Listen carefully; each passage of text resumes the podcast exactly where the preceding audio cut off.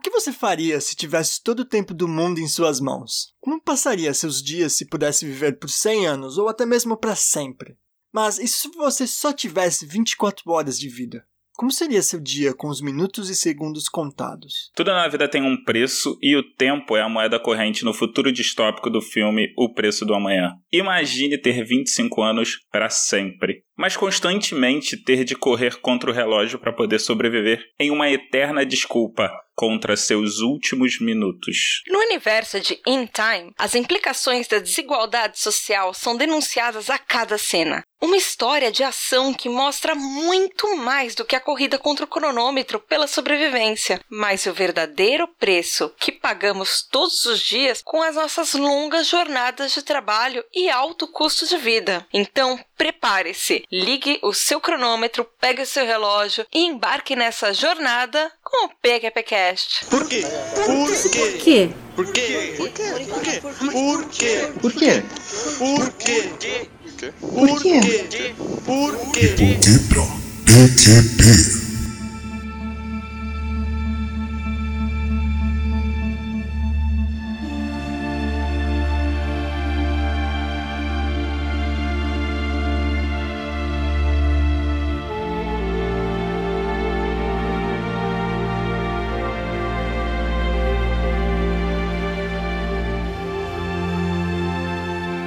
Fala galerinha do mal! Começando mais um De Porquê pra PQP, o lugar que te explica os plot twists da vida real. Eu sou o Mal Hernandes. Eu sou o Mogli. E eu sou a Tata Finoto. Isso mesmo, meu ouvinte. A gente veio aqui te trazer 30 minutinhos pra essa sua vida que eu tô ligado que tá tenso pra comprar o pão essa vez, né? A gente vai falar desse filme onde o tempo é a moeda corrente nesses corre da vida agitada. Primeiramente, agradecer o Mogli lá da galera do Hall aí pela primeira vez participando do PQPcast. Mogli, muitíssimo obrigado por ter aceitado o convite. Eu é que agradeço ao PQP por ter feito o convite para falar desse filme que eu adoro. Na verdade, o plot twist começa agora porque o Mowgli chegou pra mim. Tata, tenho uma ideia muito legal pra uma pauta do PQPcast. Veja esse filme. Eu confesso, eu confesso que eu indiquei, mas com uma pontinha de quero ser chamado. É óbvio, né? Obrigada. Muito. mas é, é, o filme é muito a cara de vocês. Oh. Isso foi muito ruim, mano. Pronto, falei, acabou, acabou, não tem mais spoiler. Ah, não. Você acabou com o último bloco que era pra gente falar sobre isso. Eu gostei. Então, se você quer saber como fazer um filme ruim parecer muito bacana aqui pelas mãos desse fantástico Mogli, brother, você vai ter que assistir esse episódio até o final. E vai ter que ouvir também. Nossa, se você assistir esse episódio, vai no médico. Eu gostei. Então, fica com a gente.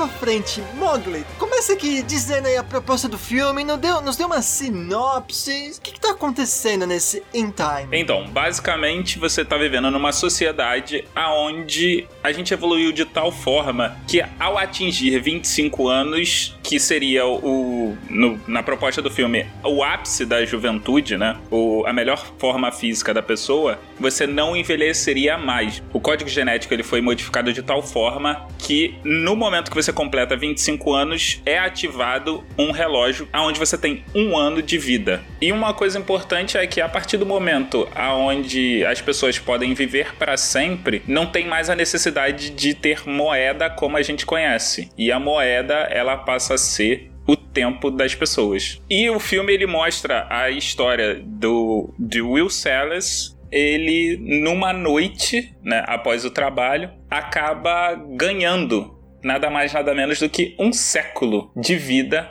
o que seria algo, sei lá, um bilhão de reais ou um milhão de dólares, um milhão de dinheiros de um cara que estava cansado de viver, porque ele tinha 25 anos a nada mais nada menos do que 80 anos, porque ele tinha 105, né? Então 80. Uma das coisas que eu achei mais interessantes nesse filme é justamente essa proposta que quanto mais tempo você tem, mais dinheiro você tem. Então, nesse filme, o que acontece? Absolutamente todo mundo tem um relógio no pulso, um tipo de um relógio, um cronômetro que ele marca anos, meses, dias, horas, minutos e segundos. E a partir dos seus 25 anos, ele começa. Independente da sua classe social, você tem um ano. O negócio é que já nesse segundo, ele denuncia qual é a sua classe social, como você vive. Porque, por exemplo, famílias que são mais ricas, por exemplo, eles dão de presente de aniversário, sei lá, 10 anos para uma pessoa, entendeu? E quando você é pobre, você tem aquele um ano de vida e é tudo que você vai ter. E você vai ter que trabalhar por a cada segundo que você tem. Na verdade, quando você é pobre, esse um ano de vida ele costuma durar menos de um mês, porque a sua família ela tá tão endividada que você precisa penhorar esse tempo que você tem, esse um ano de vida. Exato. Por exemplo, a gente pode pegar esse filme muito bem para falar sobre meritocracia, porque assim, apesar de meritocracia ser um assunto super polêmico, tem gente que acha que meritocracia é uma coisa justa, tem gente que acha que não. Eu vou deixar inclusive nos links desse episódio a recomendação de um episódio episódio, que é o episódio de meritocracia do Megalomania Cast, que ele é um episódio perfeito, ele é incrível para ouvir. Eu acho que eles falam numa discussão muito mais profunda do que a gente conseguiria fazer aqui no pouco tempo que a gente tem. Mas por que que para mim esse filme fala sobre meritocracia, sobre a diferença de classe social? Porque nesse filme, por exemplo, as partes da cidade elas são divididas em pedágios com zonas, que são zonas de tempo. Então, para você chegar numa parte mais rica da cidade, você tem que passar por todos os pedágios deixando o seu tempo lá. Então, uma pessoa que já nasce nessa classe rica, nesse pedaço mais abastado, ela não tem aquele só um ano de vida. A família dela já tá acumulando há muitas gerações. Então tem pessoas com mais de 100 anos lá. Você vê no filme a diferença entre essas pessoas. As pessoas da classe rica são pessoas que não correm, que elas têm carro, elas podem andar e passear e almoçar sem pressa, por exemplo. Essa é uma da diferença entre os ricos e os pobres. Você percebe que uma pessoa ela é rica ou ela é pobre de acordo com o comportamento comportamento dela. Exato. Uma pessoa que faz tudo correndo certamente veio de uma região, de uma zona pobre. E o que a Tata não comentou é que para você, quando você vai mudar nas primeiras zonas, você deposita semanas, meses e quando você chega nas, nas zonas mais ricas, você chega a depositar décadas. Exato. Décadas não, desculpa. Deco anos, de né? É, você deposita anos. E uma pessoa pobre não conseguiria nem chegar nessa zona rica, porque eles não têm anos para perder. E tudo, absolutamente tudo é pago com o seu tempo. Por exemplo, o cafezinho. Mas não, é, não há interesse. Na verdade, a polícia ela é um personagem fundamental do filme. Ele é responsável para manter os pobres nas zonas pobres e os ricos Uhum. nas zonas ricas. E por que, que eu quero falar de meritocracia aqui? Vamos pensar, vai, no nosso sistema de ensino, ou talvez no nosso sistema de saúde. Na, a saúde no filme é uma coisa muito. Se você tem tempo, você vive mais, você consegue pagar as suas coisas. Porque se o tempo acaba no filme, você simplesmente morre. Acabar o seu último segundo, você morreu. Então a gente pega, por exemplo, o nosso sistema de saúde. Se uma pessoa tem mais dinheiro, ela vai conseguir uma saúde particular aqui no nosso tempo, no nosso mundo. Se você tem uma pessoa que ela tem menos dinheiro, ela vai ter que esperar pela saúde pública. Isso é o tempo dela. Esperar na fila da saúde pública, esperar para ser atendido, esperar para agendar uma consulta. É quase a mesma coisa do filme, porque assim, você esperar para você ter saúde, você ter- levar o seu tempo para você ter saúde, é uma coisa que as pessoas pobres às vezes elas não conseguem arcar com as consequências disso. Mas as pessoas ricas, elas conseguem com o dinheiro que elas têm, gastar muito menos tempo para ter uma vida muito mais saudável. Mesma coisa, se você pegar, por exemplo, duas, duas crianças em escola, você começa a ensinar as mesmas matérias para ela, mas tem uma que ela vai ter ah, em casa já um preparo muito maior, um repertório muito maior. Vai ser a criança que ela vai conseguir viajar mais e descobrir mais pelo mundo. E aí tem aquela outra criança que ela precisa batalhar muito mais, inclusive pensar em outras coisas, por exemplo, eh, conta de casa para pagar, pagar comida, material escolar e essas coisas. E aí você tira essas duas crianças e coloca, por exemplo, eh, no estágio, por mais que elas tenham aprendido as mesmas matérias na escola, quem vai ser a pessoa, né, que no primeiro estágio vai conseguir o estágio? Aquela que tem mais repertório ou aquela que tem menos repertório? Por mais que o sistema de ensino seja o mesmo. E aí, por isso que eu queria falar da meritocracia. A minha visão é que esse filme ele fala mais do, do sistema econômico. Ele, ele é uma analogia sim, do sistema sim, sim. econômico. É, é que eu fiz uma, uma analogia com o sistema de ensino, porque eu acho que era mais fácil de entender com o passar dos anos, assim. Sim, concordo. E aí isso é uma das coisas que quando eu, quando eu vi, assim, quando eu assisti o filme pela primeira vez, fez explodir a minha cabeça, porque, cara, isso é George Orwell puro, né? Quando eu vejo o filme, eu consigo ver Animal Farm, eu consigo ver no casal o 1984. A parte do Animal Farm é principalmente pelo todos somos iguais, mas alguns são mais iguais do que outros. Nossa, exato. Que é a questão de, ah, não, todo mundo tem tempo, né? Mas para que alguns vivam muitos anos, muitos têm que morrer.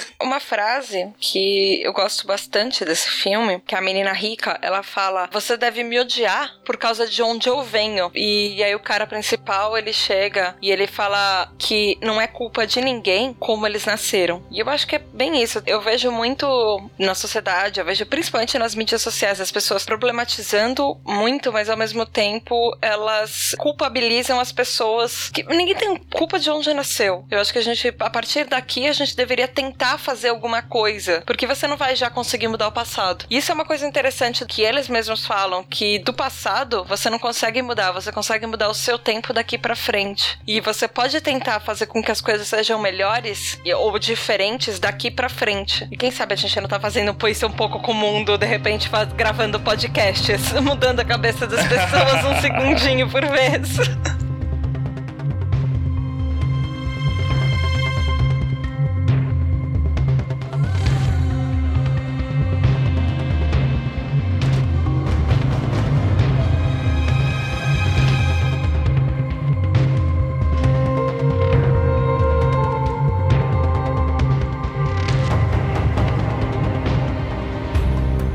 discordo de vários paranauê que vocês estão falando, mas sei lá, é, pode ser só é que é porque eu não gostei do filme e tô achando picuinha. Mas pra mim eu acho muito bizarro essa, essa discussão de concentração de capital, de concentração de tempo e tal, dessa, dessa, desses paranauê que o filme propõe, mas tendo tipo David Timberlake como ator principal, sabe? Tipo, o bonitão Justin. lá, o camarada que concentra tipo um capital social gigantesco, né? né? Então eu acho meio.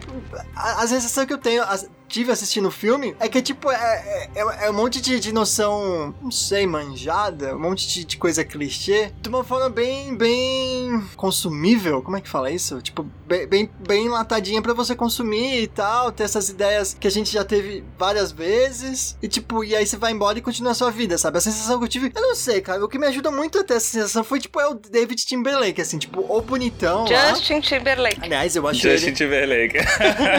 Não é David, mas o que que eu tô falando? David. David Timberlake. E como é que é? Justin. Ah, é verdade. É verdade, é Justin. É verdade. Mas quase lá, né? Justin, David, Carlos. É tudo ali. Então, eu acho meio bizarro, né? Tá o, o Justin Timberlake aí todo bonitão, que aliás eu acho ele mó bonitão. Mas, tipo, tendo essa discussão de tempo e tal, eu, eu não sei, eu não sei. Eu acho. Esse, esse filme tenta trazer essas coisas, mas pra mim são várias coisas, não sei, manjadas, que a gente já tem. Já tem muita coisa falando sobre isso. E essas outras coisas não tem com pessoas tipo Justin Timberlake aí, gostosão. Eu acho que acaba passando mais credibilidade. Eu não sei, eu não sei. Eu, eu acho a ideia muito bacana do filme, mas apresentada de uma forma meio. meio enlatada demais. Diga, Mogli. O que você tá dizendo é que você não gostou do personagem. Você não gostou do ator, na verdade. Porque, ao meu ver, o que o diretor ele tá tentando fazer é o, é o seguinte: você vai pegar o sistema pra tentar quebrar ele. Então você tá usando as regras do sistema, que é o quê?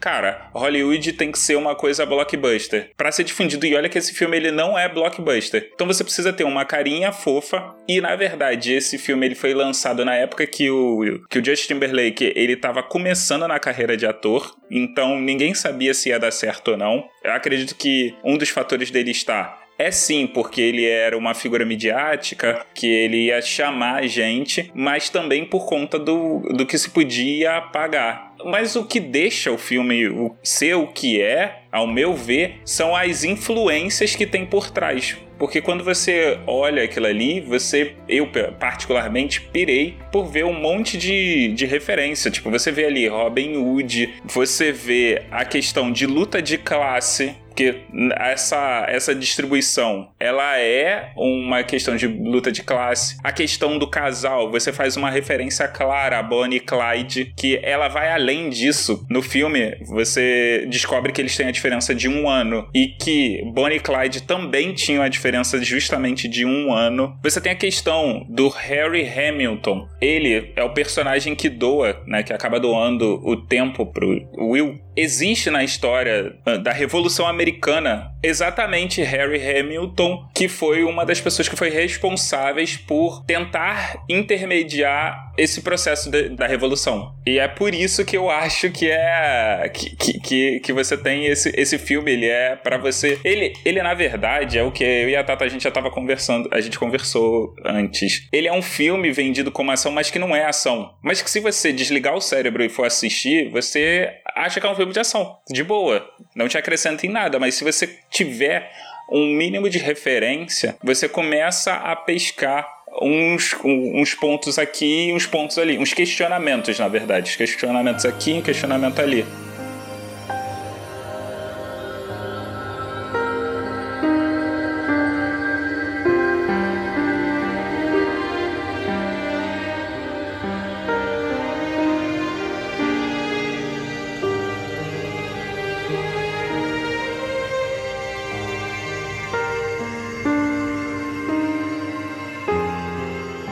Essa discussão profunda do filme, diz aí, Mogri e Tato, o que, que eu perdi? Quais são as, as, referências? Quais foram os easter eggs que eu não percebi assistindo esse filme? Logo no início, né? Você tem a questão das empresas de tudo em 99 segundos. Justamente na época em que o filme foi lançado, no Brasil, não só no Brasil, mas no mundo, você tinha você tinha as lojas de tudo por 99 centavos. Ai, putz, eu lembro desses negócios. então, isso foi uma coisa que eu não, não peguei na primeira vez que eu assisti o filme, mas quando eu fui assistir das outras vezes eu percebi isso. Uh, e você tem na, no momento em que ele faz a aposta, não sei se vocês repararam, mas ele estava num cassino e a forma que ele se apresenta, vocês conseguem se lembrar? Não. Quando ele é perguntado pelo nome, ele faz uma alusão clara a 007, porque ele fala que o nome dele é Salles, Will Salles. Ai, putz, verdade. Boa. A, a referência que eu tenho, na verdade, que é um, o easter egg que eu achei bem legal, é que a maioria dos nomes dos personagens são pessoas famosas, e às vezes nem tão famosas, mas elas são re relojoeiros. Eles são todas pessoas ligadas a relógios e marcas de relógio e, enfim, por exemplo, um dos nomes do filme, que é Weiss, W-E-I-S, ele é muito parecido com a pronúncia de Weiss, que Albert Weiss, que era W-A-J S, porque o J, pelo menos em alemão, assim, algumas fonéticas ali tem som de I. Então eu achei isso uma sacada muito legal. É, alguns nomes, alguns essa. sobrenomes, eles têm fonéticas e, e, são homenagens a pessoas ligadas a relógios. Não, e você tem também uma um easter egg que não é muito easter egg, fica, fica de cara, né? Que é a questão dos Guardiões do Tempo. Os Guardiões do Tempo, se você parar para pensar no, no tempo da escravidão, eles são são os capitões do mato. Porque Sim. muitas das vezes os guardiões do templo eles vêm dessas zonas mais pobres e vão tomar conta justamente dos, das pessoas pobres. E eles deixam claro que eles não estão ligando para a justiça, eles estão ligando para manter o tempo aonde ele deve ficar. É uma discussão que eu achei interessante no filme, que eles falam até nas citações, é o porquê os preços aumentam tanto assim. Porque por mais que você tenha a possibilidade que tudo, as coisas estejam evoluindo para as pessoas pessoas viverem cada vez mais, para a economia não é interessante que as pessoas vivam, porque o mundo cheio de gente vai ficar super populoso. Então a sociedade força tudo ficar mais caro e as pessoas morrerem porque não tem espaço para todo mundo no mundo. Isso, nossa, eu acho que é uma das coisas mais fodas assim desse filme. Você vê, porque é uma coisa que eu relaciono muito, você vê tudo aumentando e você não pode fazer nada com relação a isso. E independente de, da classe social que você tá, tudo aumenta sempre. E fica cada vez mais difícil de você viver com os preços absurdos. E você sabe que quanto mais os preços aumentam, onde absolutamente tudo mais difícil é viver. E é mais difícil você, inclusive, manter qualquer condição que você tenha, condição básica que você tenha, vai começar desse jogo, da E vida. mais difícil é você gastar tempo com as outras coisas, que não o trabalho. Exato. É o que ele fala numa das citações do filme. A mãe dele fala: Ah, você não vai arrumar uma namorada? Ele fala: Com que tempo? É, porque no caso seria. Namorar seria um desperdício de tempo. Exato, porque quando o que você tem que fazer é trabalhar pra sobreviver, não sobra tempo pra você fazer qualquer outra coisa do tipo diversão.